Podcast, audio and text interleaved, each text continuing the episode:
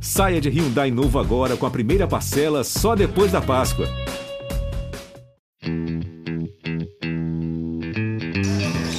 Albert, bem! O eterno capitão deste time. Lá vem ele pro saque. Vai, Nalber, vai, Nalber, vai, Nalber. Alô, alô, rapaziada, ligado no GE. Globo, episódio 47 do Na Rede com o. Galera, é hora de playoff, é hora de ver, da verdade, é a hora que a gente tanto gosta. Acabou fase classificatória, playoffs é, chegando aí, confrontos todos definidos. E hoje estou aqui com duas das vozes mais marcantes do nosso voleibol e que certamente darão um grau de emoção ainda maior nesses playoffs e tudo que vai acontecer. Estamos esperando confrontos maravilhosos. Estou aqui com Natália Lara, Jader Rocha. Que prazer ter aqui com vocês. Hoje vocês vão fazer, vão fazer aquela diária de comentaristas, que eu sei que vocês entendem desse negócio aqui, mostrar para a galera do voleibol, né, que vocês não só são grandes narradores, mas também são grandes comentaristas.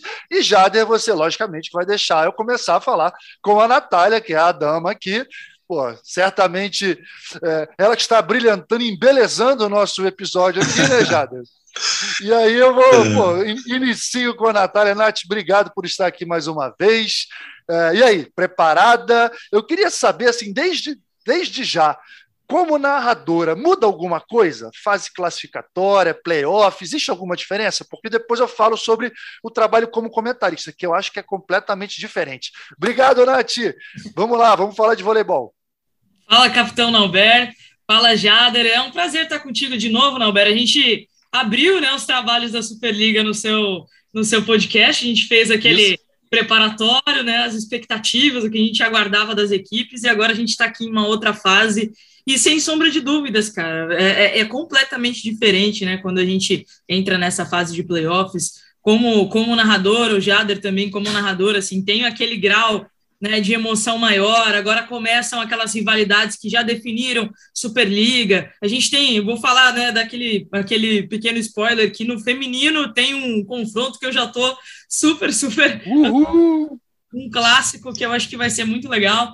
E, e, e sem sombra de dúvidas, quando a gente chega nessa fase de mata-mata, onde tudo é decisivo, onde cada partida é uma grande final, é, para a gente também é muito emocionante de transmitir. Assim, eu tô, tô bem ansiosa aí para poder narrar confrontos dessa, desses playoffs da Superliga. Eita, adrenalina lá em cima, e disso que a gente gosta. Jade, para não perder o hábito, né? Super Gêmeos, Super Gêmeos ativar. ativar. Tamo juntos. Boa. Super Gêmeos ativar em forma de playoff, que é a hora que a gente gosta. Diz aí, meu amigo, obrigado por estar aqui. E como é que você está se preparando aí para esses confrontos mais importantes da temporada? Primeiro, quero dizer que é um privilégio voltar aqui também ao seu podcast, Capitão, Natália, privilégio estar com você aqui também, a todo mundo que está ouvindo, porque eu sei que a galera, quando chega nesse momento, se prepara diferente é a gente aqui para transmitir, é o pessoal que é apaixonado pelo voleibol, que também começa né, a sentir a diferença, já com a temperatura dos jogos, todo mundo medindo as suas opiniões, todo mundo puxando para o seu lado, né, cada torcida defendendo o seu ponto de vista. Mas é muito bacana da gente ingressar finalmente na, na temporada dos playoffs, assim, imaginar o que, que os confrontos vão nos dizer, né? Qual a medida que esses jogos vão trazer para a gente e se de fato os favoritos vão bancar toda essa expectativa ou se a gente vai poder ter de novo, como na, na temporada passada, no masculino, né? A gente viu aí Tapetininga surpreendendo o campeão, Cruzeiro e tal. É, mas eu estou bem, tô bem esperançoso da gente é, continuar num nível de excelência dos jogos. Estou imaginando confrontos muito equilibrados. Eu sei que a gente vai debater, vai ampliar muito mais, né? Mas é, só para trazer assim um, um primeiro instante daquilo que eu estou imaginando, estou é, esperando de fato mais uma temporada bem agressiva no bom sentido, né, dos playoffs para os jogos grandes, jogos bem disputados, disputados até o último ponto, quem sabe em cinco sets. Tem coisa muito bacana vindo pela frente aí, eu estou assim motivado cada vez mais para a gente entrar de vez, né, nessa onda dos playoffs aí, capitão. Muito bom, olha, vários, todos os confrontos anotadinhos. Eu anotei aqui também os resultados do primeiro e segundo turno de cada confronto. Isso também é muito relevante porque a gente sabe que existe, existe uma classificação, os confrontos são feitos em função disso, mas tem aqueles embates em que o jogo fica meio que, que, o jogo encaixa, né? Às vezes, o, como a gente viu temporada passada, o Cruzeiro, primeiro lugar, pegou Itapetininga, o jogo encaixou, Itapetininga conseguiu vencer em dois jogos, isso pode acontecer nos playoffs, é uma característica também, e eu tenho algumas anotações aqui. Pessoal, mas antes da gente falar um por um desses confrontos de quartas de final, a gente está gravando o podcast numa terça-feira, né? Os playoffs começam na quarta-feira, mas acabou de sair uma notícia, uma notícia surpreendente para o mundo do voleibol, né? Bernardinho pediu demissão da seleção francesa, ele que tinha assumido o cargo de técnico da seleção francesa após as Olimpíadas, é, pensando nesse ciclo olímpico até Paris 2024. Acho que pegou todo mundo de surpresa. A mim pegou, né? Nunca, não imaginava que ele fosse tomar essa decisão em tão pouco tempo de trabalho. Pegou vocês de surpresa também? O que, que vocês acharam, né? O que, que vocês pensaram quando vocês leram essa notícia? Nath, diz aí. É, pois é, capitão. Eu também vi essa, essa notícia agora há pouco, né? E, e me surpreendeu realmente, né? Porque é apenas o, era apenas o início do ciclo, né? Ele teve campeonato europeu agora no final de 2021, mas não chegou efetivamente né, a, a conseguir levar a seleção muito à frente, a seleção francesa muito à frente mas eu esperava muito desse, desse trabalho né, com ele, porque, enfim, né, um técnico tão vitorioso quanto é o Bernardinho, e ele alegando justamente né, questões familiares. A gente estava até falando aqui antes de começar a gravação, né, como ele falou, como ele precisa priorizar a família nesse momento. E eu acho que qualquer assunto que envolva a família realmente não deve ter sido uma decisão fácil para ele, mas de fato, é, quando a gente coloca essas coisas na balança, eu acho compreensível ele tomar essa decisão, mas de fato, para mim, surpreendente. O que me deixou mais tranquilo é o fato de que ele vai seguir o comando do Sesc Flamengo, né? Isso é uma coisa que, quando eu vi a, a notícia, eu falei, nossa, mas e, e, e, como é, será que ele vai continuar aqui no vôlei nacional? Como é que vai ser? E aí, quando eu vi que ele realmente continuar, é, eu fiquei um pouco mais tranquila, mas realmente eu acho que uma, acho que uma decisão surpreendente, acho que ele tinha nas mãos uma seleção extremamente é, promissora né, para esse próximo ciclo olímpico. Acho que ele poderia, com a excelência de trabalho que ele sempre entrega, que a gente já conhece, não só do vôlei nacional, mas todo, tudo que ele tem é, de história, não só como técnico, como jogador, mas acho que ele ia, ele ia assim, fazer um excelente trabalho com a França. Infelizmente, né? Infelizmente, a gente perde é, um técnico com grande projeção, que pode atuar a, a nível internacional, mas enfim, é, acho que acho que vale todo o, o, o, respeito e o espaço ao problema familiar que ele tem, e se essa é a melhor decisão que ele decidiu por tomar, então tá tudo certo. É, a gente sabe que ele assim, é um cara movido a desafios. Quando ele foi chamado, acho que ele aceitou muito no ímpeto desse grande desafio. Mas eu conto, vou contar a verdade para vocês aqui. Queria até que o Jader comentasse sobre isso. A gente na Olimpíada trabalhou juntos, né? Fizemos é, cerimônia de abertura, cerimônia de encerramento, estávamos direto nos encontrando no, nos programas, nos bastidores e tudo.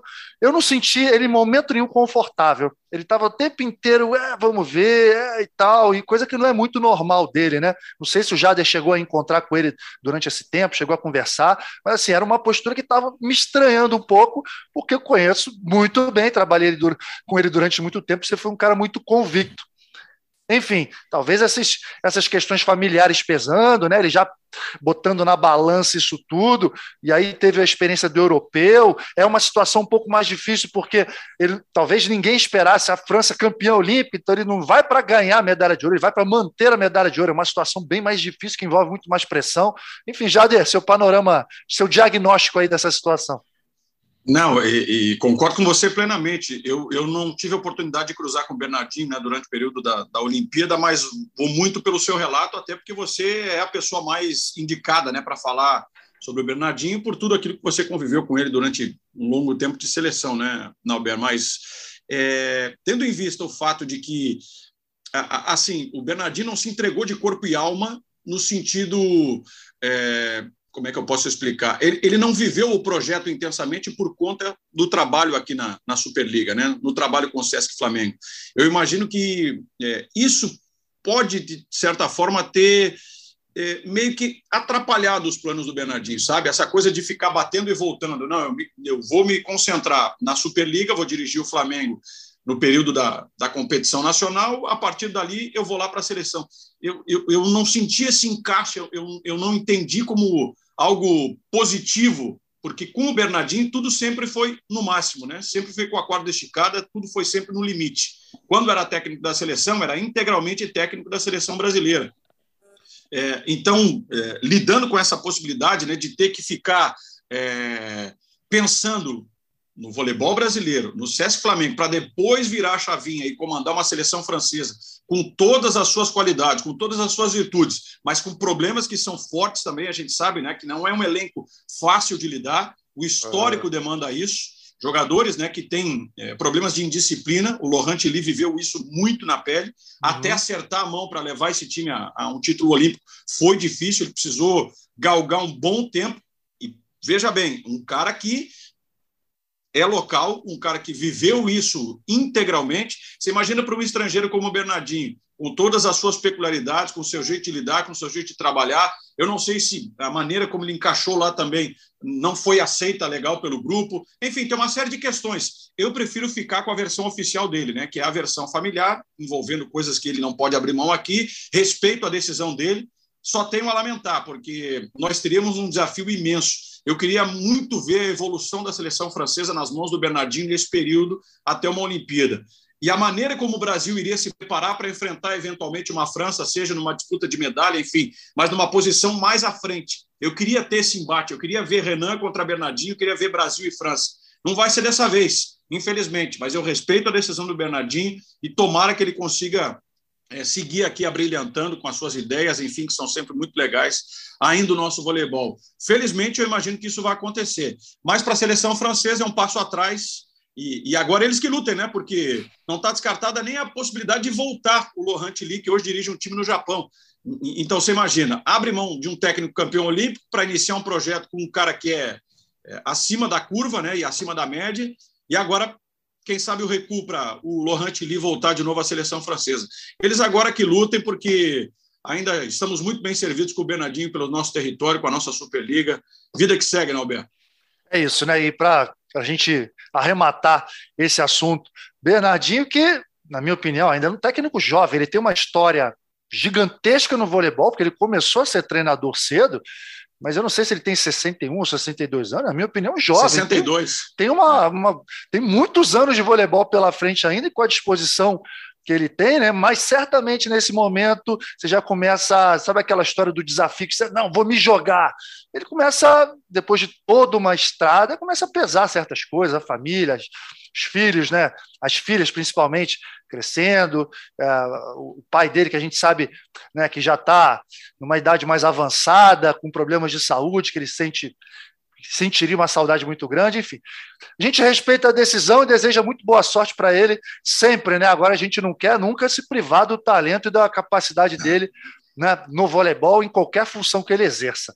Certo? Fechamos esse assunto? Agora vamos aos playoffs. Pessoal, eu anotei aqui, ó, todos os confrontos. Vamos começar pelo feminino? Bora. Praia, primeiro colocado, contra Pinheiros, oitavo colocado. No primeiro turno, 3 a 0 Praia. No segundo turno, 3 a 0 Praia. E aí? Vamos começar agora pelo Jader. Jader, barbada para Praia? Alguma chance do Pinheiros dar uma engrossada nesse confronto?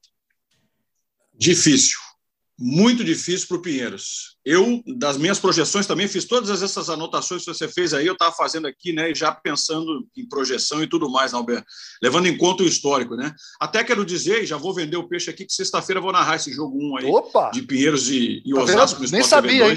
Nem é, sabia. Então. Foi... é. Com a Fabi nesse jogo 1 aí, com o mando de quadro do Pinheiros lá no Henrique Vilaboim. Assim, o histórico demanda contra o Pinheiros. A projeção... Oi que você falou é importante, hein? Quer dizer, o Praia, é, é, to, todos os mais bem classificados, eles têm a chance de optar por jogar o primeiro jogo em Sim. casa ou jogar fora. O Praia optou por jogar o primeiro jogo fora. Isso é uma demonstração Sim. de confiança, jogando a pressão logo para o Pinheiro é. de cara, mas manda ver. Não, mas é verdade. O, o, o, Praia tem absoluta confiança e eu imagino que não vai ter dificuldade de confirmar esse favoritismo em dois jogos. Dos confrontos que eu é, previ aqui, né, de, de série, até melhor de três. Um que vai ser decidido em dois jogos para mim vai ser exatamente esse do Praia com o Pinheiros. Um time que só perdeu dois jogos, que é o caso do Praia Clube. Tem a Carol numa fase espetacular, né? Tá voando baixo. Você imagina, quase 100 pontos de bloqueio na competição, maior bloqueadora da Superliga, contra um time do Pinheiros, que depois de duas temporadas está voltando aos playoffs, mas ainda tem uma dificuldade de conjunto, ainda é um time que tem as suas limitações. Eu não imagino que o Praia vá ter dificuldade. Acredito que passe e passe sem perder nenhum set, viu, Norberto? Confirma aí com esses dois 3 a 0 que você citou da, da fase de classificação. Eu imagino que o Praia vai bater de novo o Pinheiros por dois jogos de 3 a 0 Eita, e aí, Nath, sua opinião também? É, eu concordo, concordo com o Jader. Para mim, nesse momento, o Praia é o time que mais está forte nessa Superliga. Em minha opinião, é o time favorito a vencer essa temporada da Superliga.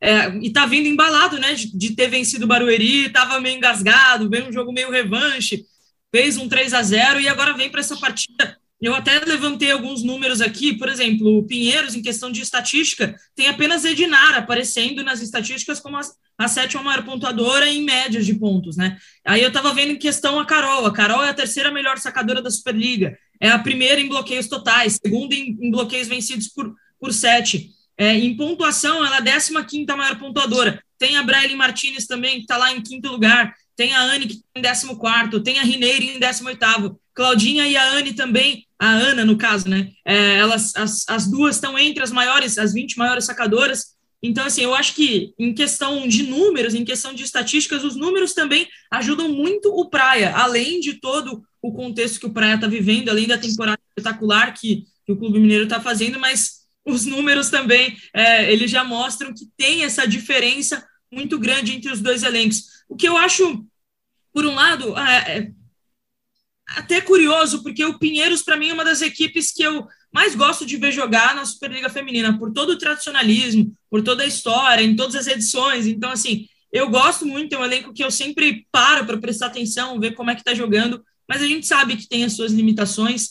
E, e às vezes acaba dependendo muito, por exemplo, das viradas de bola de Dinara. Se a Dinara não tiver num dia tão bom, aí o Pinheiros acaba ficando um pouco é, complicado ali na situação. E eu acho que o Praia, nesse sentido, é, vai, vai, vai ter esse diferencial. Agora, se me permite abrir um parênteses, Nauber, sabe o que, que Você eu manda acho... aqui. Sabe o que, que eu achei? É, até triste, assim, porque outro elenco que eu gosto de acompanhar também e ver a sua evolução é o elenco do Brasília.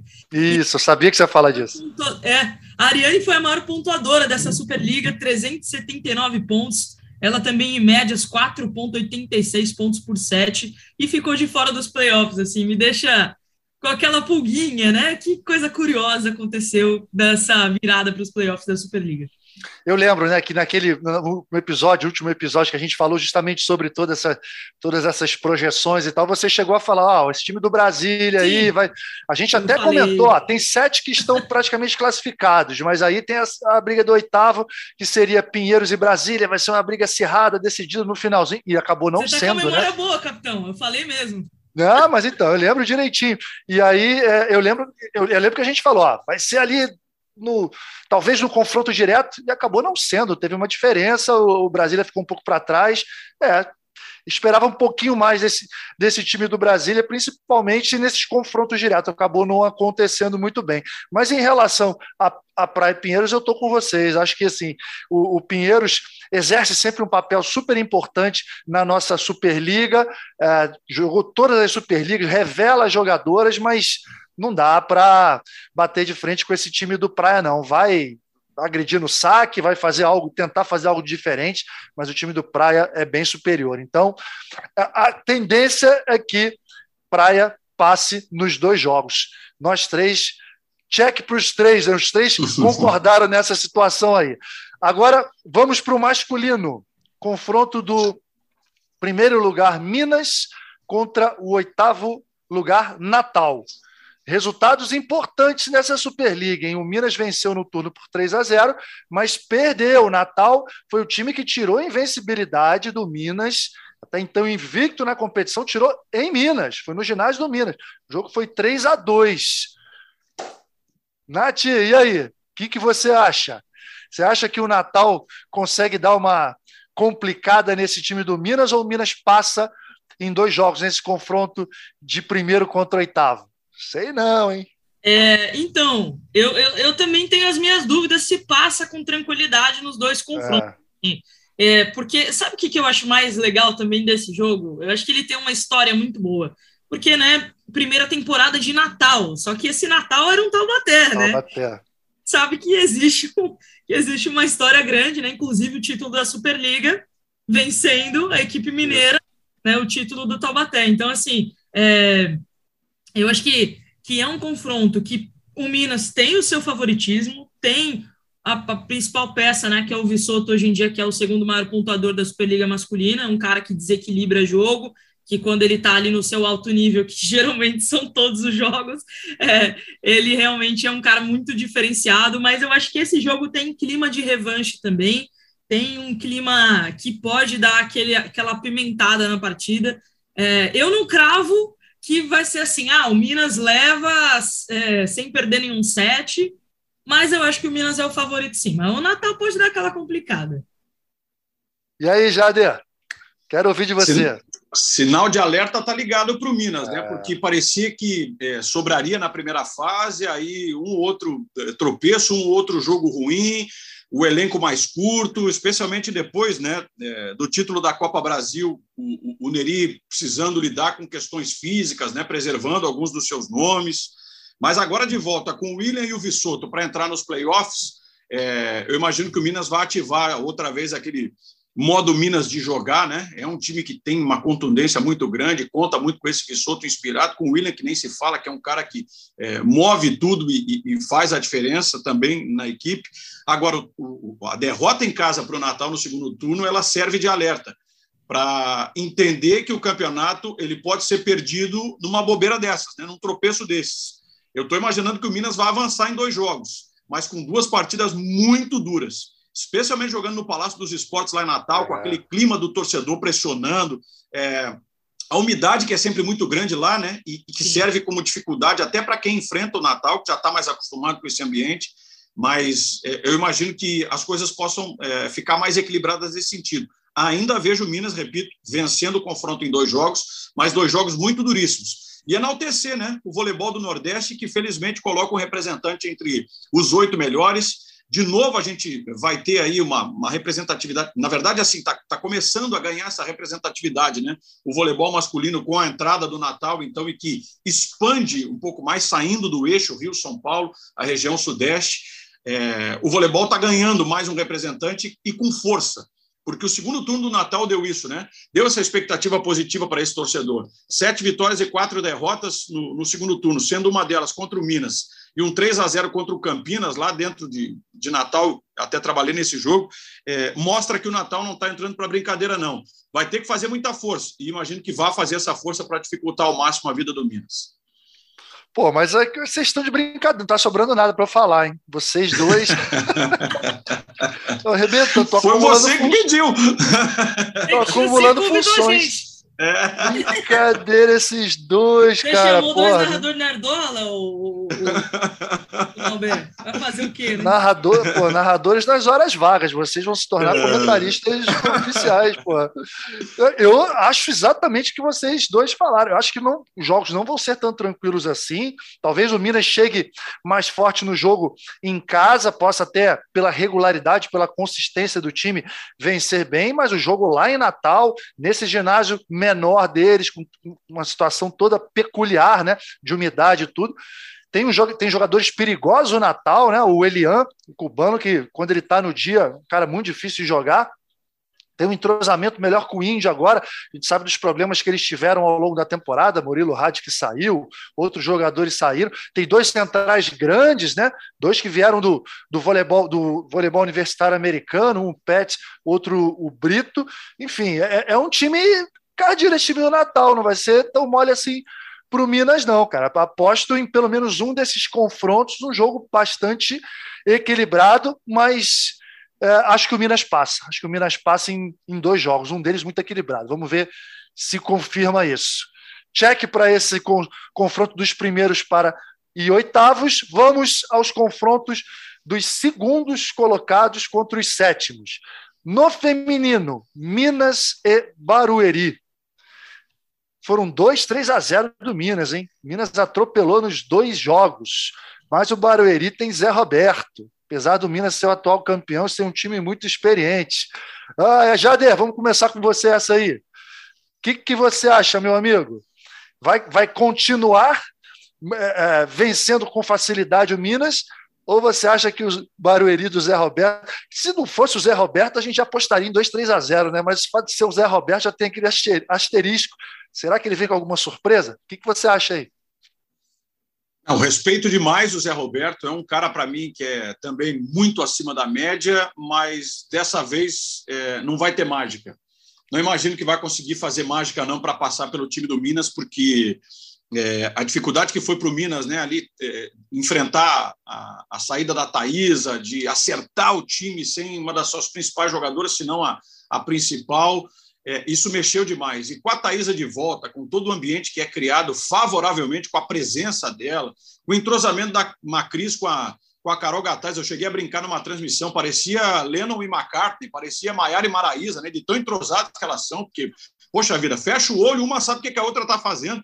Então, é, não vejo que as, as Chiquititas vão ter alguma oportunidade, não. Pode até engrossar um outro set, mas acho que o Minas leva essa em dois jogos, passa com uma relativa, é bem a, a palavra que eu estou usando, relativa tranquilidade. Acho que mata em dois jogos nesse sentido aí.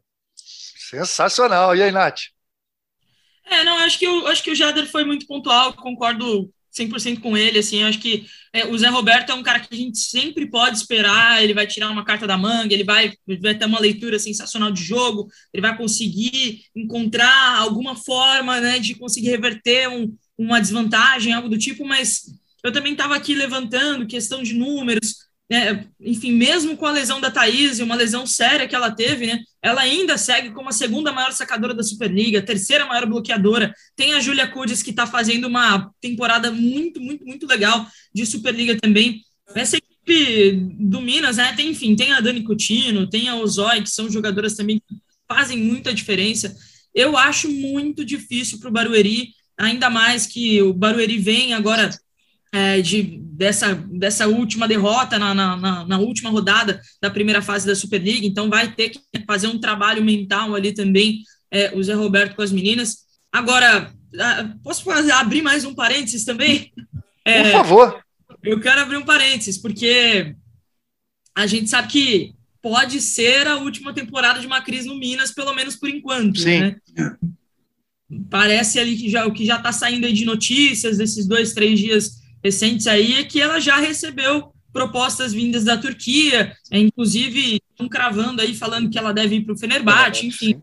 Essa, essa vaga deve provavelmente ir para a Prieldes, né, de, de, de, de, assumir ali a titularidade. Eu quero muito ver também como é que vai ser um Minas daqui para frente sem Macris. Acho que o Minas tem muito a perder sem a Macris, não, não dizendo que quem vem a substituí-la né, não, não é esse sentido, mas é, porque ela é uma jogadora que a gente sabe o que a Macris representa e como o Jader muito bem falou, né? A identificação, o que ela causa ali de sintonia, como ela entende muito bem com esse elenco do Minas, para ela deve ser muito bom, eu imagino que seja muito bom, que acho que ela vai ganhar é, muita experiência, tem um mercado gigantesco para a Macris fora do Brasil também, é, mas de fato eu fico curiosa para ver o que será um Minas possivelmente sem Macris. Pois é. Pessoal, para arrematar Minas e Barueri, Estou com vocês. Acho que até pela experiência do Minas, pela tradição do Minas, ser um time vencedor, tem um técnico experiente também, atual campeão da Superliga. É, não, não vai cair nenhuma armadilha do Zé Roberto, não. Acho que passa em dois jogos. Acho que um, um desses jogos aí pode até dar uma, uma encrespada. O Zé vai bolar uma tática aí de sistema defensivo, saque forçado, vai, vai nos detalhes ali de algum ponto fraco do Minas mas acho que o Minas é mais time e, e vai, e deve passar para as semifinais. E sobre isso que a, que a Natália falou, é um pequeno parêntese aqui também, né? É, mais uma vez, né? Mais uma temporada e cada vez mais cedo as contratações acontecendo, o mercado aí rolando durante os playoffs. Eu já percebi que normalizou esse tipo de situação, porque algum tempo atrás era impensável. Para vocês terem uma ideia, na época que eu jogava, a gente era proibido conversar sobre próximo ano de contrato antes da, da competição acabar. Eu, assim, falo com vocês aqui pelos meus filhos, que eu nunca, nunca conversei com nenhum time antes de dar o ponto final na temporada. Isso era coisa nossa, era ética do nosso voleibol. Hoje em dia não tem mais isso, né? Entraram os empresários, cada... o mercado aumentou e muita gente já acertando antes. Não é uma crítica aqui, é só uma pequena preocupação também, porque, caramba, muitas vezes a gente já viu é, atletas é, é, jogando playoff contra a equipe que vai defender no próximo ano, já acertado. Isso, isso para mim é surreal. Enfim, mas no caso aí da Macris, eu acho que ela tá, tá totalmente no direito dela, principalmente porque é uma das melhores levantadoras do mundo e certamente o mercado internacional está de olho nela. É uma jogadora valiosíssima e que pô, tem todo o direito também de ganhar experiência de vida, experiência internacional e ganhar dinheiro também, né? Porque a gente sabe claro. muito bem que lá na Turquia é, as jogadoras são muito bem pagas, com euro a seis do jeito que está tem mais aqui usufruir mesmo. Eu desejo boa sorte a ela, mas e que isso também não tire o foco, a concentração dela nesses, nesses jogos da Superliga. Algum comentário sobre esse assunto aí que vocês queiram fazer? Só, só para fechar, eu imagino que ela vai ter muito sucesso lá, Alberto, pelo talento, pela competência né, que ela já demonstrou aqui. Estava na hora, eu acho, de fato, da Macris poder ganhar esse tipo de experiência que você citou aí. Né? Eu acho que é fundamental para qualquer atleta que pensa né, e que atua em alto nível ele ter essa chance de, de sair da sua zona de conforto, de deixar é, a sua casa para tentar brilhar num, num, outro cenário. E, e na Turquia, nada melhor do que a Turquia para ela é, poder colocar ainda mais em prática todo esse talento vai ser fundamental para a nossa seleção no ano importante aí de Liga das Nações, de Campeonato Mundial. Então, para a Macris é, brilhar ainda nessa sequência de playoffs, de Superliga e depois fazer a vida dela longe do Brasil, porque ela vai ter muito sucesso. Eu acredito nisso. É uma, uma menina que tem uma cabeça muito boa, tem um talento absurdo e vai, vai ganhar o mundo aí. Com certeza vai ganhar o mundo. Certamente. Já, já no embalo que você está falando aí. Cruzeiro e São Bora. José. Cruzeiro e São José. 2, 3 a 0, hein? Mas vale a é. gente lembrar, esse São José e Itapetininga, Itapetininga da temporada passada. Você acha que eles podem trazer aquela experiência positiva do ano passado? Ou é outra situação, o Cruzeiro não vai dar chances esse ano? Acho que é uma outra situação. O histórico fica para a gente, fica né, para a galera que curte esse tipo de, de, coisa, mas não vejo que vá se repetir algo nesse sentido. O Cruzeiro cresceu muito. O título do Sul-Americano né, veio para comprovar é, a evolução, aquilo que a gente imaginava que o Cruzeiro é, pudesse realizar. Né? Para você ter uma ideia, o time só perdeu a primeira posição para o Minas porque foi uma vez ao tie-break. O Minas não foi nenhuma. Tem aquele 3 a 2 contra o América lá no começo do campeonato, na terceira rodada, né? E, e, esses dois pontos que o Cruzeiro somou tiraram a possibilidade do Cruzeiro ser primeiro colocado. Claro que o mérito é do Minas de não ter ido é, a nenhum tie-break na competição. Mas, enfim, é, é um Cruzeiro com essas duas derrotas, com essa diferença mínima de pontos aí para o Minas, mas com o título sul-americano e pelo elenco que tem, um time muito superior. Ah, tem o Renan do outro lado que está destruindo. É um cara que está aí é, com 373 pontos. É o principal pontuador da, da Superliga. Mas o Cruzeiro sabe como marcar, o Cruzeiro sabe como enfrentar jogadores nesse sentido. E tem bloqueadores para isso, né? O que dizer do Isaac, que é um dos melhores da Superliga, um dos melhores bloqueadores para mim do mundo. Então, é, não vejo o Cruzeiro é, com esse medo, com, esse, com essa possibilidade de se assustar com o São José.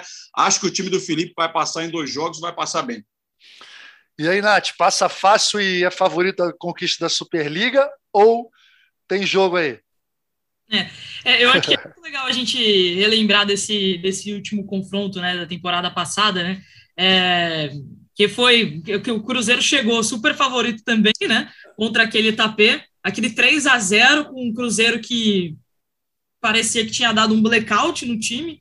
E aí depois é, tem um jogo que é mais disputado, vai para tie break, mas Itapê mais uma vez consegue superar. Mas eu acho que eu acho que é isso. Acho que o Jader falou muito bem também, porque a gente não pode deixar de lado a temporada que o Cruzeiro está tendo, né? Só para relembrar aqui, são três torneios: Mineiro, Supercopa e o Mundial. E além dessa taça do Sul-Americano também, que foi a mais recente. Só que quando a gente fala da primeira fase da Superliga, também muito bem lembrou o Jader, apenas um tie-break. Foram 20 das 22 partidas disputadas de primeira fase que o Cruzeiro venceu.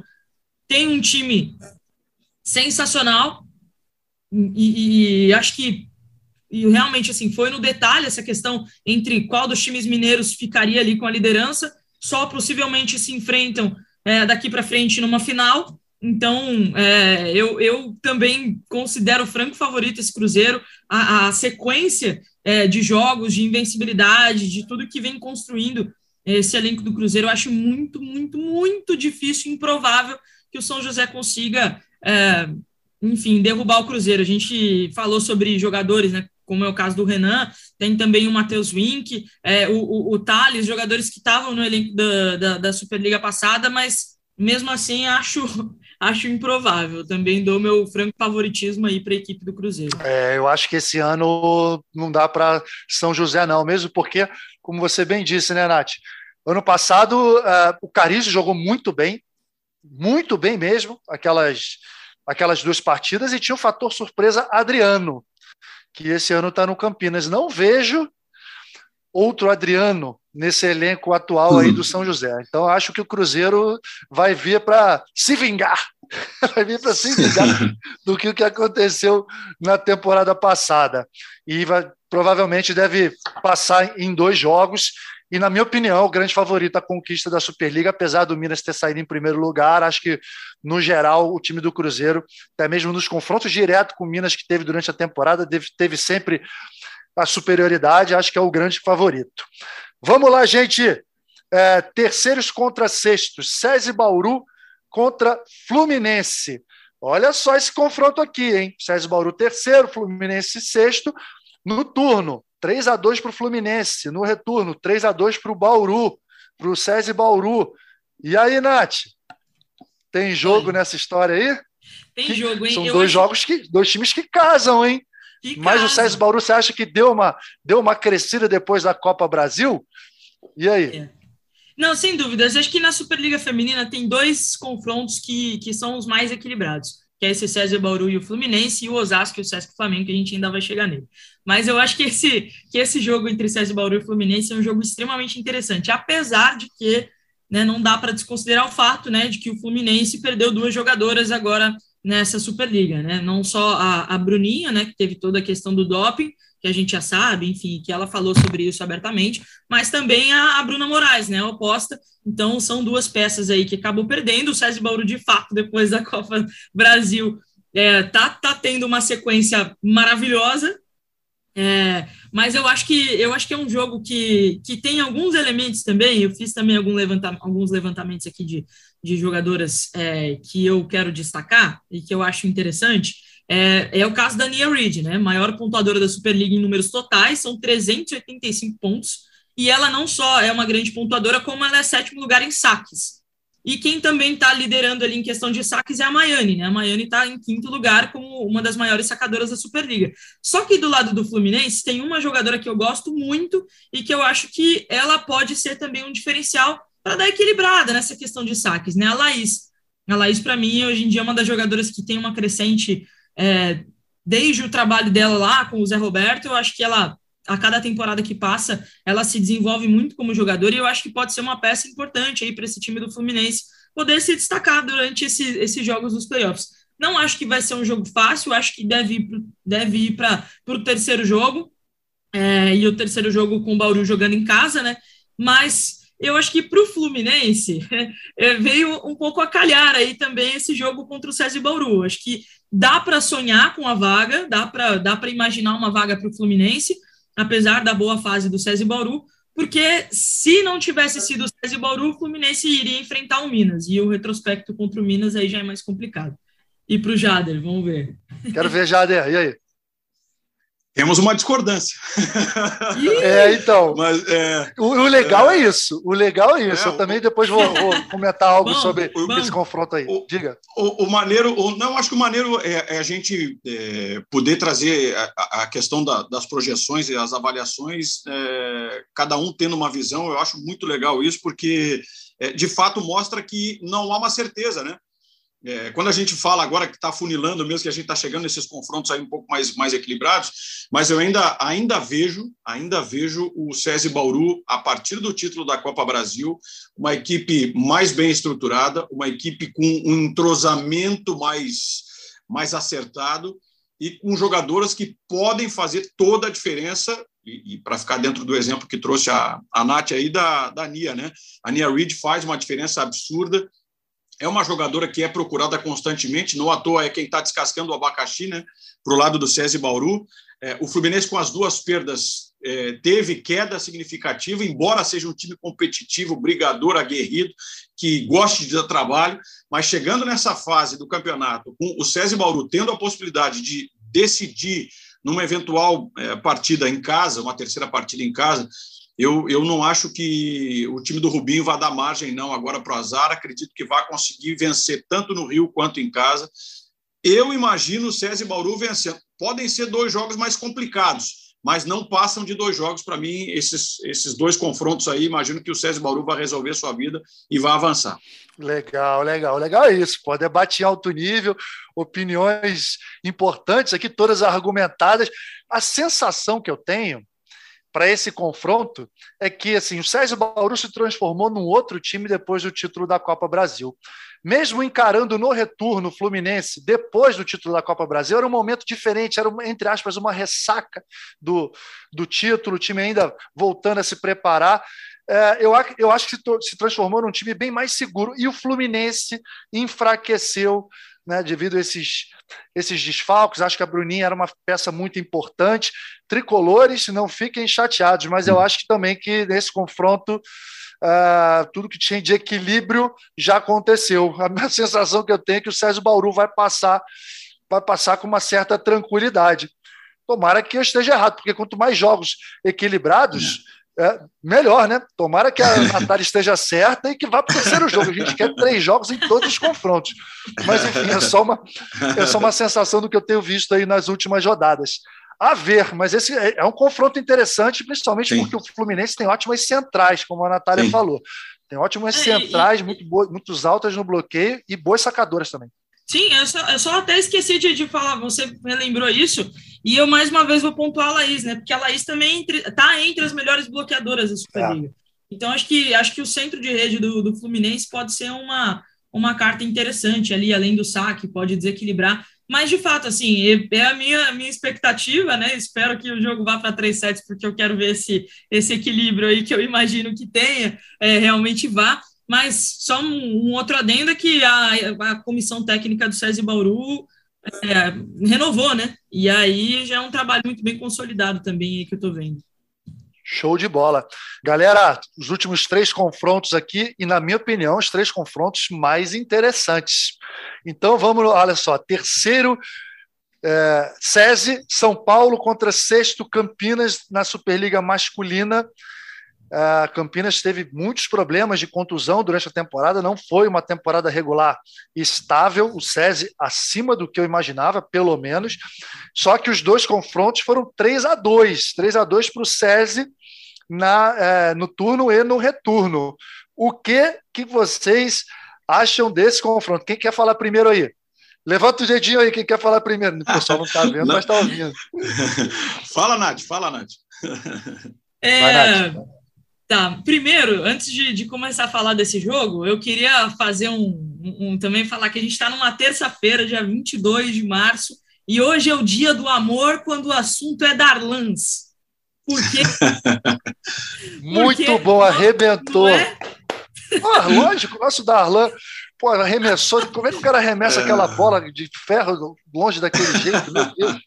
Nosso Darlan Romani acabou de voltar campeão mundial de atletismo é. pediu sua esposa em casamento.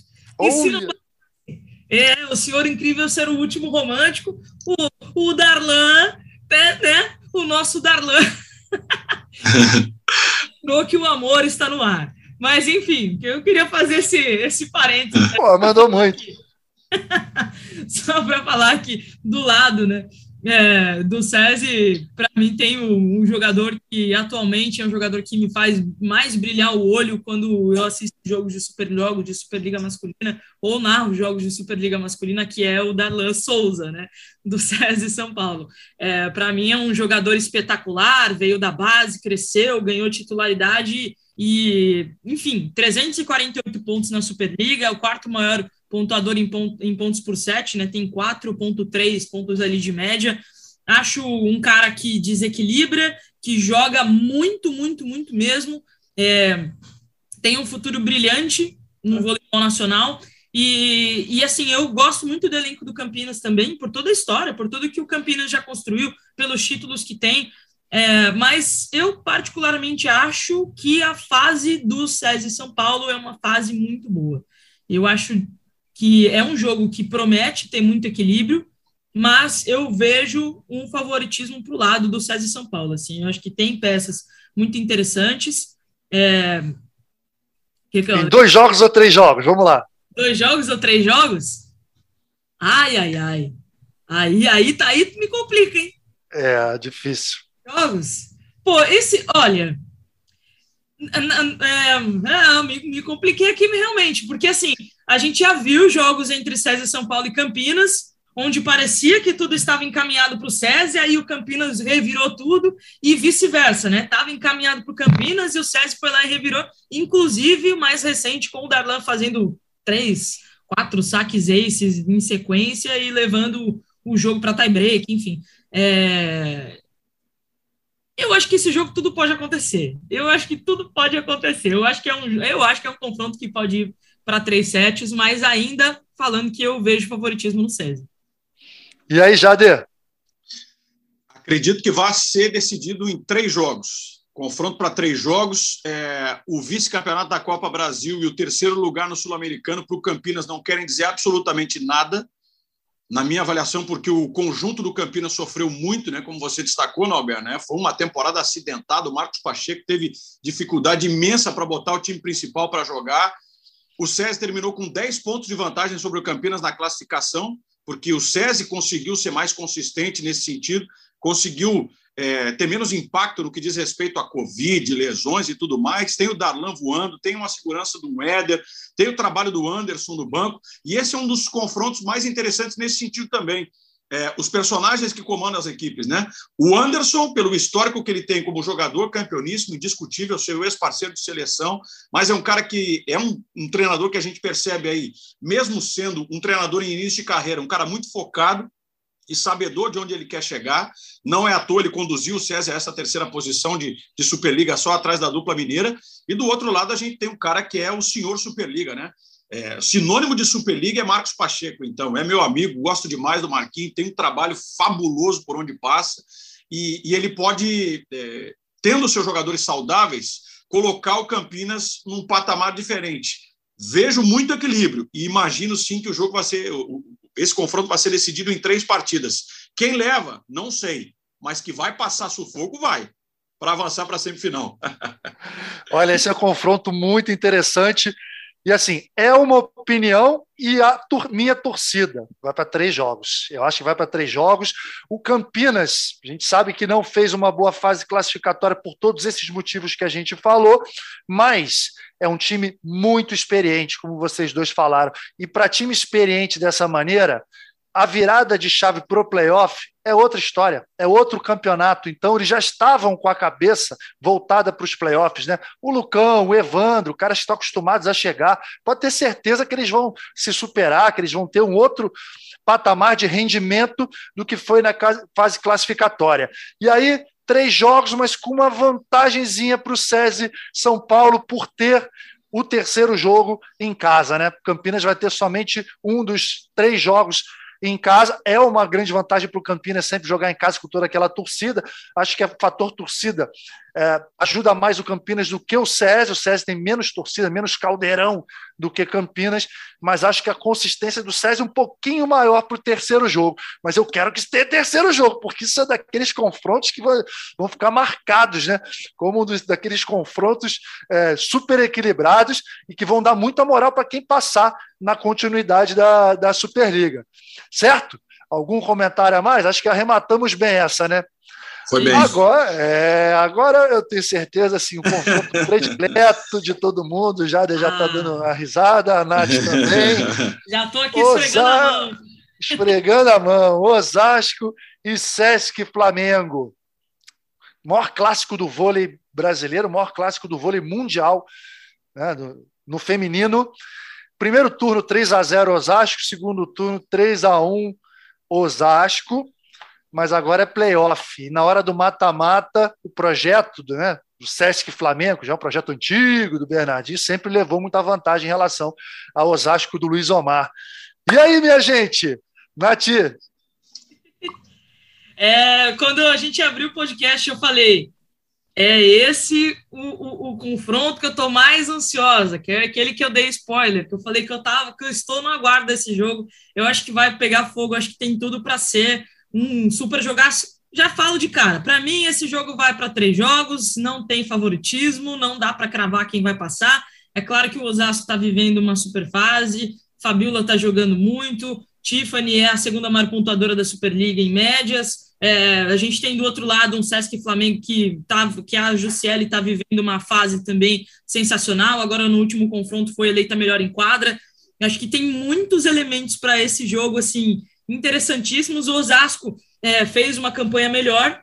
O Osasco tem, é, enfim, acho, que, acho que tem muitas jogadoras lá que, que dá para a gente ficar falando aqui para o resto da vida, mas Ó, vou falar do, do lado do, do, Flamengo, né? A, Penha, no, nona maior pontuadora em média. Valkyria, nona maior, é, nona maior sacadora da Superliga. A Milka também está lá em quinto lugar nos saques. É um jogo que eu acho que, assim, eu não consigo cravar nenhum favoritismo. É um jogo que, como você muito bem disse, Albert, é o maior clássico que a gente tem na Superliga atualmente. Muito tradicionalismo, duas torcidas gigantescas, dois ginásios que certeza que vão lotar para todas as decisões. É um jogo que eu tenho certeza, como eu falei, vai para três sets, mas eu acho que a gente pode falar de, de, de, momentos. E talvez esse seja um elemento que eu vou até deixar de gancho aí para o Jader, vamos ver o que, que, ele acha sobre isso. Porque o Osasco é, começou muito bem a Superliga. Depois teve seus momentos de altos e baixos. Com o Sesc Flamengo foi ao contrário. Não começou bem a Superliga, mas está vindo de oito vitórias consecutivas. Dá para cravar favoritismo para você, Jader? Para mim, não tem. Emenda aí, é, Jader. Não, de maneira nenhuma. Eu acho que é, tem muito dessa questão do momento que é absolutamente é, é, é favorável né, para o Sesc Flamengo, mas isso também, no momento em que você entra para um playoff enfrentando um adversário com toda essa característica, com toda essa rivalidade, com toda essa história, você esquece isso. Né? É, a gente vai ter aí esse duelo de novo do Luiz Omar e com o Bernardinho e que privilégio da gente, né? Eu já tive a chance, e sou grato a isso, de ter narrado dessas finais todas que os dois times fizeram, não sei quantas eu narrei de, de Osasco e, e, e, Flamengo, ou Rio, enfim, né? Quando ainda não era o projeto com a parceria do Flamengo, mas enfim, tem, tenho algumas no currículo e sempre é, me marcaram porque são dois caras estrategistas ao máximo, são dois caras que trabalham muito a questão técnica, a questão emocional, o lado psicológico, eles mexem muito isso com as suas meninas, independentemente do elenco, né? Renova esse elenco e eles continuam nessa mesma levada, eles incorporam essa situação, eles levam as últimas consequências e boas consequências, né? O fato de que são dois dos maiores e são os maiores rivais que nós temos aí do voleibol brasileiro, e como destacou bem o Nauber, né? É o maior clássico que nós temos do voleibol mundial. Então, imprevisibilidade, esse é o nome para SESC, Flamengo e Osasco. Três jogos aí, viu? Três jogos. Agora, quem vai levar? Estou em cima do muro. De novo, estou em cima do muro. Eu não tenho a mínima ideia de quem vai se classificar. Fato é que vão ser três jogos para mim e três jogos grandes, duros, complicados e que só vão beneficiar quem ama o voleibol, né? Certamente. Deixa eu só fazer uma, algumas observações aqui. Eles são muito acostumados né, a jogar um contra o outro. É, existe, na minha opinião, uma vantagem emocional do Bernardinho sobre o Luiz Omar, apesar da gente ser admirador do Luiz Omar, mas os, o número de vezes que o Bernardinho ganhou esses confrontos diretos muito maior do que ao contrário. E mas o time de Osasco é um timaço, né? E o Luiz Omar evoluindo a cada ano, o time de Osasco sempre aí com um bom investimento, com um bom orçamento. Tenho certeza que, é, é, pelo fato de ter ficado em quarto lugar e ter o terceiro jogo em casa, pode ser sim uma vantagem. É, é, existe essa vantagem emocional do Bernardinho pelo histórico, mas uma vantagem de, de jogar em casa o terceiro jogo do Osasco, então vai ser decidido nos detalhes. Nos detalhes. É, acho que o jogo 1 um pode ser muito decisivo nesse confronto, hein? Jogo 1 um vai ser em Osasco E o Osasco está com a pressão de ganhar ali, porque sabe que se perde o jogo ali, toma um 3 a 2 ou um 3 a 1 lá em cima para o time do Sesc Flamengo depois vir para o Rio de Janeiro. Torcida do Flamengo que vai estar tá comparecendo e todo essa, esse histórico de, de crescimento em reta decisiva dos times do Bernardinho, aí acho que vai ficar um pouco mais difícil. Então, muito, muito atentos ao jogo 1 um desse confronto. Eu não perco por nada. Bacana. Se gente... e... Quem não, vai... é vocês vão trabalhar nesse jogo? Algum de vocês vai trabalhar? Ainda não sei. Ainda não sabe. Não. Eu, eu, é, eu, eu acho tenho, que eu não vou, eu então vou ficar em casa. Pinheiros e Praia. É, eu tenho confirmado Pinheiros e Praia só. Desse aí eu não, não tenho. É. E Natália, já tem confirmado algum jogo aí de, de quartas de final? Minha, minha escala só veio até quarta-feira. Não sei da minha vida a partir de quarta. Não, o certo, o certo é que vai vir jogo e jogo bom. Tô achando que ela está sendo preparada para esse Osasco Sesc Flamengo aí. Espero, espero, aí vou... espero, que sim, pô. Pô, Mas, e aí eu vou... ah. Não, é... não, pode falar, depois eu pergunto. Não, eu tô falando que tá preparada a pipoquinha, tá o suquinho bonitinho aqui para assistir você, porque não perco por nada esse jogo. Mas manda aí. Não, é que eu ia te perguntar, aproveitando que você falou sobre isso, a importância de ganhar esse primeiro jogo, na sua experiência como ex-atleta, como ex-capitão, por toda a sua experiência como, como jogador mesmo. Conta pra gente um pouquinho como é que é você chegar numa etapa decisiva dessa e ter todos esses elementos e justamente ter que, pelo menos, né, pensar em começar bem uma, uma disputa por vaga de playoff. Ah, o, playoff um pouco mais curto, esse confronto um pouco mais curto, melhor de três, é, assim, todo, é, toda a atenção é pouca para todos os jogos. assim São confrontos muito emocionais, porque, como eu acabei de falar, né, se você perde o primeiro jogo, você já vai com uma pressão redobrada no, no jogo 2. Então, já tive situações de perder o jogo 1 um, dentro de casa e reverter de ganhar o jogo 1 um fora de casa e perder a série. Quer dizer, você não pode nunca achar que está ganho da mesma maneira, tem que estar sempre atento para poder reagir. Cada jogo, cada set é uma oportunidade para você é, virar essa balança emocional. São jogos muito emocionais, muito emocionais. Existe muito de técnica, de tática, de estratégia, porque você está jogando contra um time duas vezes, três vezes, né, de forma consecutiva. É diferente da fase classificatória. Mas tem também muito emocional, de você entender onde é que é o ponto fraco do adversário. Pô, esse momento aqui que ele está frágil, então agora que a gente tem que atacar, agora que a gente tem que ir para cima. São jogos, na minha opinião, assim, muito divertidos também de se trabalhar, de se jogar, porque esse componente emocional emocional conta demais. Por isso que eu acho que nesse confronto especial, eu acho que Flamengo a parte emocional dos dois times vai ser muito importante e Luiz Omar e Bernardinho devem estar preparados para isso. Ô, Nauber, é, não, ah, nesse sentido, eu, eu, eu, vejo assim, é, Bernardinho, Luiz Omar, o Tom e o Gerry, né? Aquela briga de gato e rato.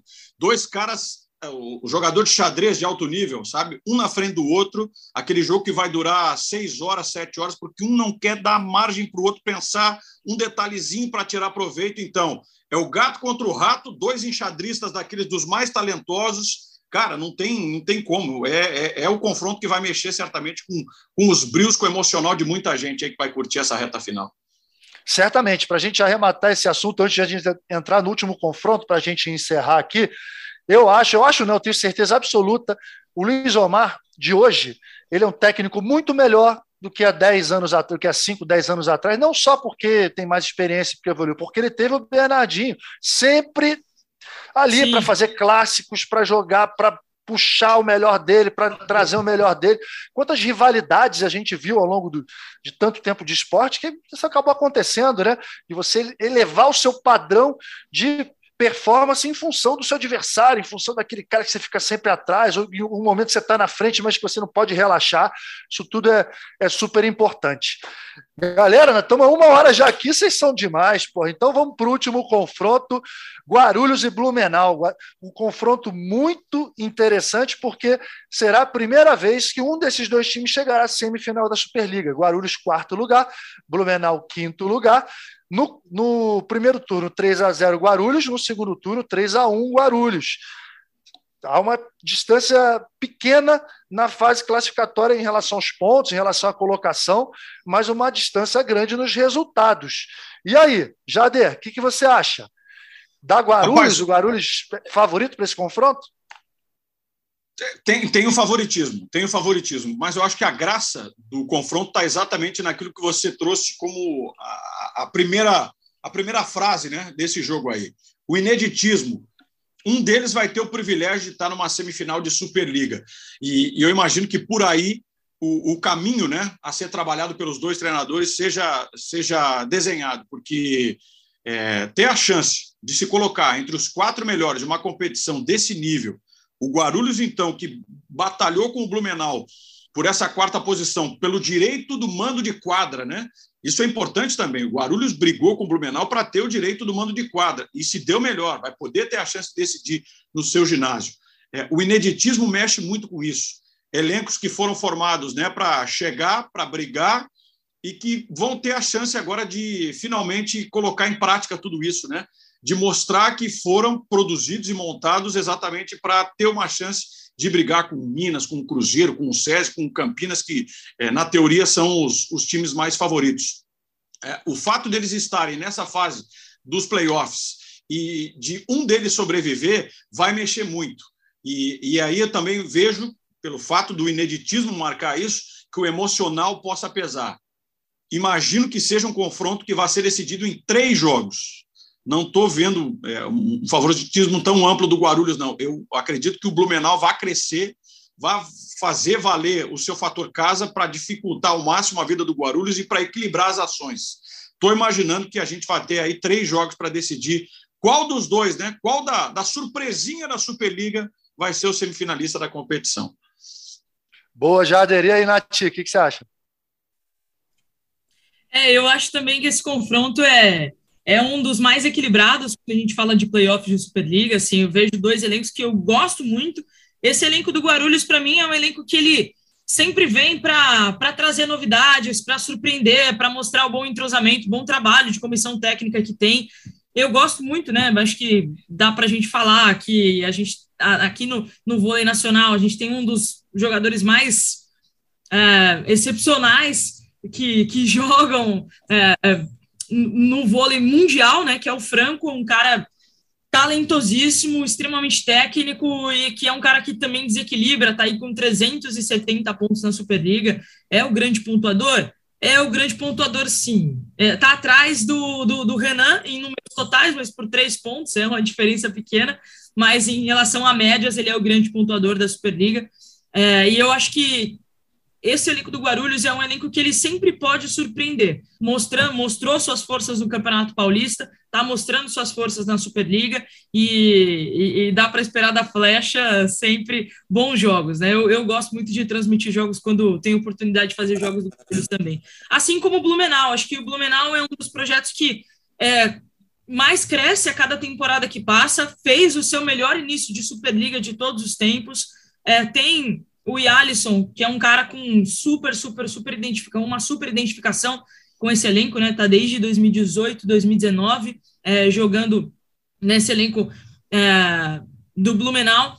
E, e, eu acho que também um jogo que vai para, sem dúvidas, para três jogos. Também não vejo um favoritismo, não consigo cravar quem vai passar para a semifinal, mas vejo que dentro da Superliga Masculina junto com o SESI e Campinas, esse é o jogo mais é, equilibrado que a gente vai ter para acompanhar e quem realmente gosta né, de vôlei pode esperar desse qualquer resultado possível. É isso aí. O, o bacana, né, Fala, Só, o, o, bacana, não só para. Eu estava me lembrando aqui, enquanto a Natália falava sobre o Blumenau, da força do voleibol do Sul. A gente enalteceu o Natal, né, colocando no mapa do Brasil o Nordeste, mas o Sul sempre foi muito forte, né? Florianópolis, Unisul. Se a gente for para o Rio Grande do Sul, a Ubra, o time de Bento, a UX. É Novo Hamburgo, que chegou a colocar time de primeira divisão também em semifinal, enfim, sempre foram projetos muito fortes. E que bom a gente ter de volta uma equipe do, do sul do, do, do Brasil se colocando entre as melhores e batalhando de fato para ser uma das melhores do, do voleibol brasileiro, com empresários acreditando, com um projeto que parece que chega para se consolidar. É bacana de ver, tem que se enaltecer e bater palma também nesse sentido. É isso aí, é um time muito bem comandado pelo André Donegar, técnico de Blumenau, tem alguns ótimos jogadores, o Alan Patrick e Alisson, né, que é referência aí no bloqueio, um cara que está sempre super bem, o Bisseu, o cubano Bisseu, olho nele, um cara esperto pra caramba como o oposto, mas eu acho que assim o jogo vai, esse confronto vai para três jogos, na minha opinião, mas com uma vantagemzinha do Guarulhos porque o Franco me, tem, me impressionado demais, assim, o poder de decisão dele, o que ele tem feito ao longo da temporada. Tomara que vá para os três jogos e aí quem passar possa representar muito bem esses projetos também na semifinal, que vai ser inédita. Não é isso, meus amigos? Caramba! Aí, mais de uma hora bateram papo de voleibol, cara. Vocês são demais. Vocês são narradores, comentaristas, acúmulo de função aí, diretoria, acúmulo de função para essa galera aí, que é sempre bom. Gente, queria só agradecer mesmo a vocês, cara. Papo maravilhoso. E acho que está tudo destrinchado. Agora, assim, a sorte está lançada, adrenalina lá em cima. E a partir de hoje, né? Quer dizer, o podcast está indo ao ar na quarta-feira, hoje, mais tarde, estaremos é, transmitindo os playoffs. Eu vou fazer o jogo, jogo 1 um entre, entre Cruzeiro e São José, às 7 horas, com o Luiz Carlos Júnior, para pontapé inicial. E aí, quartas de final, gente, no feminino e no masculino, jogos todos os dias. Eu desejo à minha querida Natália Aljader ótimas transmissões vocês possam brilhar, como sempre, na, nas narrações. E obrigado pela presença aqui, pô. Nossos ouvintes certamente vão adorar esse papo. Obrigado, Nath. Valeu. Valeu, capitão. Valeu, Jader. Foi um prazer falar com vocês. Espero que quem, quem realmente está ouvindo aqui a gente tenha curtido, tenha curtido o papo. E, e também quem quiser compartilhar as opiniões com a gente, né? Às vezes, pô, concordou, não concordou, sempre mandar, mandar para a gente nas redes sociais lá, falar o que, que achou. E vamos todos juntos agora acompanhar essa fase de Superliga que é sempre sensacional, né? Playoff é bom demais. Enfim, foi um prazer estar com vocês. Sempre que quiser, capitão, já sabe onde me achar, que tamo junto. Ah, então fica ligado aí, que volta e meia vai chegar uma mensagem para você voltar aqui. Jader, Super Gêmeos desativar, vamos dar aquela descansadinha, é, porque os playoffs estão chegando, né? Obrigado, meu amigo. Tamo junto aí, em breve faremos jogos importantes nessa Superliga. Valeu a presença. Obrigado, obrigado, Nauber, mais uma vez pelo convite. Nath, também é sempre um privilégio participar, conversar com vocês aí a respeito né, do, do esporte, do voleibol especificamente, e desejar grandes jogos para todas as equipes, inspiração pura para os torcedores que acompanhem com a sua emoção, com a sua dedicação, em paz nos ginásios, que tenhamos né, esse ambiente de alegria, de, enfim, de torcida, de mobilização, mas tudo dentro da normalidade, né, sem excessos, que cada um possa respeitar é, o seu rival e que a gente tenha partidas que, de fato, entrem para a história, mais uma vez, de uma Superliga que já está na história, porque de volta aos ginásios, né, recebendo público, com as restrições indo embora, felizmente parece que a gente está tomando aí uma normalidade de novo. Enfim, jogos grandes, playoffs, vamos embora com tudo, é pé no fundo do acelerador, é só começar. Valeu! Show de bola, gente! Pô, obrigado demais, minha equipe, Queca, Rafael, hoje está aqui o Olavo, Maurício, que está sempre dando uma força, os meus ouvintes estão sempre prestigiando, brigadão. Os playoffs vão começar e a adrenalina vai subir. Gente, até o próximo episódio. Tchau, tchau. Adorei essa, hein? Valeu mesmo, gente. Até a próxima. Albert, bem! O eterno capitão deste time. Lá vem ele pro saque. Vai, Nalber. Vai, Nalber. Vai, Nalber.